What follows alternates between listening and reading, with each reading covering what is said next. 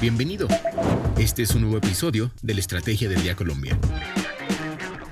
Traído para ti por bloomberlinia.com y dirigido por Andrés Garibello. Hola, es martes y vamos a hablar sobre el dólar. Mientras que el peso colombiano ha tenido jornadas parejas sobre los 4.400 pesos por dólar, Bloomberg Línea les preguntó a analistas sobre qué esperar y qué hacer si vender o guardar bajo el colchón los dólares. Además, la gran deuda con la que inicia el gobierno de Gustavo Petro y un informe de Fitch habla de algunos problemas que podrían tener el sector de telecomunicaciones, así como más movidas empresariales en el sector energético del país. Soy Andrés Garibello y esta es la Estrategia del Día Edición Colombia. El negocio de la semana. La depreciación de las monedas en Latinoamérica ha llevado a las personas a comprar dólares con el objetivo de blindarse y cuidar su capital. Pero al no tener un norte de inversión claro y dejar quieto ese dinero, también podrían estar cometiendo errores.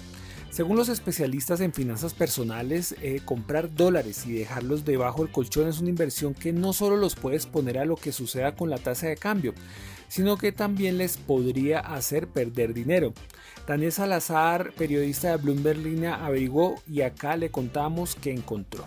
¿Comprar dólares y dejarlos guardados podría ser un error financiero? Esta semana seguimos con el tema del dólar porque la depreciación de algunas de las principales monedas latinoamericanas condujo a que muchos ahorradores busquen refugio en la divisa estadounidense. Pero con una creciente inflación en Estados Unidos y un panorama económico más retador, la apuesta por mantener guardado este dinero sin generar rendimientos también podría constituirse en un error financiero según los especialistas. Hablamos con Alejandro Guerrero de Mercado de Capitales en Credit Corp y esto fue lo que nos dijo.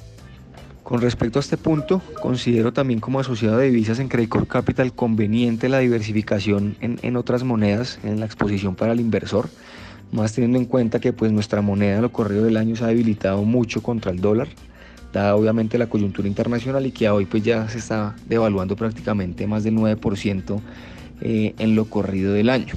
Es importante tener efectivamente eh, recursos en dólares, pero también por la coyuntura, eh, recordamos que el último dato de inflación en Estados Unidos salió por arriba también del 9% en máximos de 40 años y la Fed pues desde hace ya varios meses viene aumentando sus tasas de interés, lo que pues de todas maneras hace eh, que sea un error financiero dejar al cero esos dólares que no renten absolutamente nada. También se refirió a las opciones que existen de cara a rentabilizar ese capital.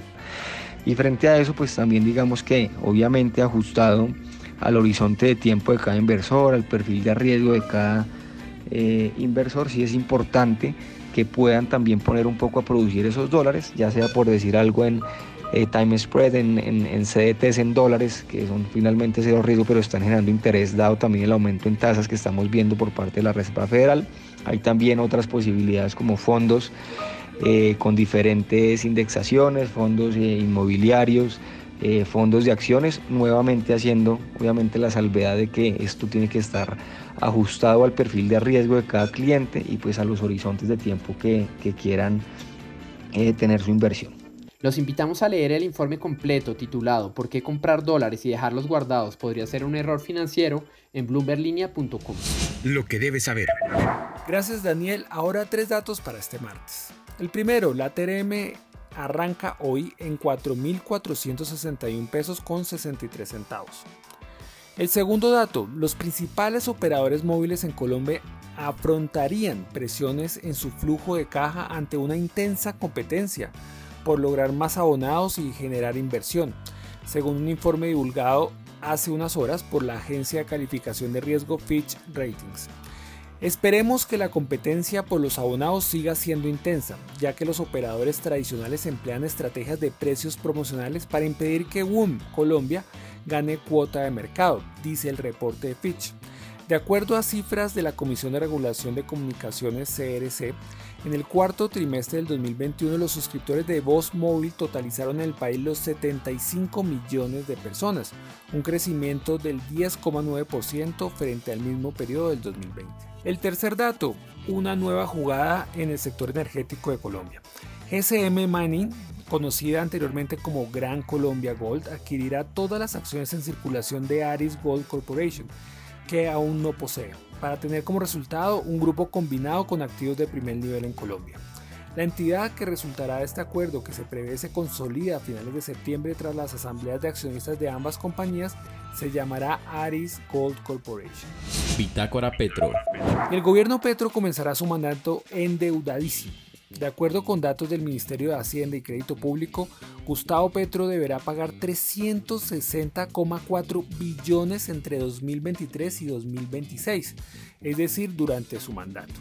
De ese total, el 31,5% corresponde a intereses. El año 2023 será el año más complejo en términos de compromisos de pago de deuda, pues ese año deberá pagar 107,1 billones de pesos, lo que representa el 29,7% del total de deuda que asume en su mandato. El segundo año con más compromisos de pago sería el 2025 con 88,5 billones de pesos, es decir, el 24,5% del total. En 2024 los compromisos bajarían levemente a 86 billones de pesos y en 2026 estos serían de 78,8 billones de pesos. Para seguir al tanto de lo que pase con la economía y los negocios, los invito a que visiten bloomberlinia.com y a seguir nuestras redes sociales. Suscríbase a este podcast y regístrese a nuestra newsletter diaria Línea de Cambio para conocer el cierre de los mercados de divisas. ¿Dónde se puede inscribir? Pues va a www.bloomberlinia.com, va a la sección Mercados, hay una subsección que se llama Dólar Hoy y ahí puede inscribir su correo electrónico. No olviden que acá está la información independiente que une a América Latina. Nos escuchamos mañana. Esta fue la Estrategia del Día Colombia. Dirigido por Andrés Garibello, producido por Arturo Luna y Daniel Hernández. Que tengas buen día.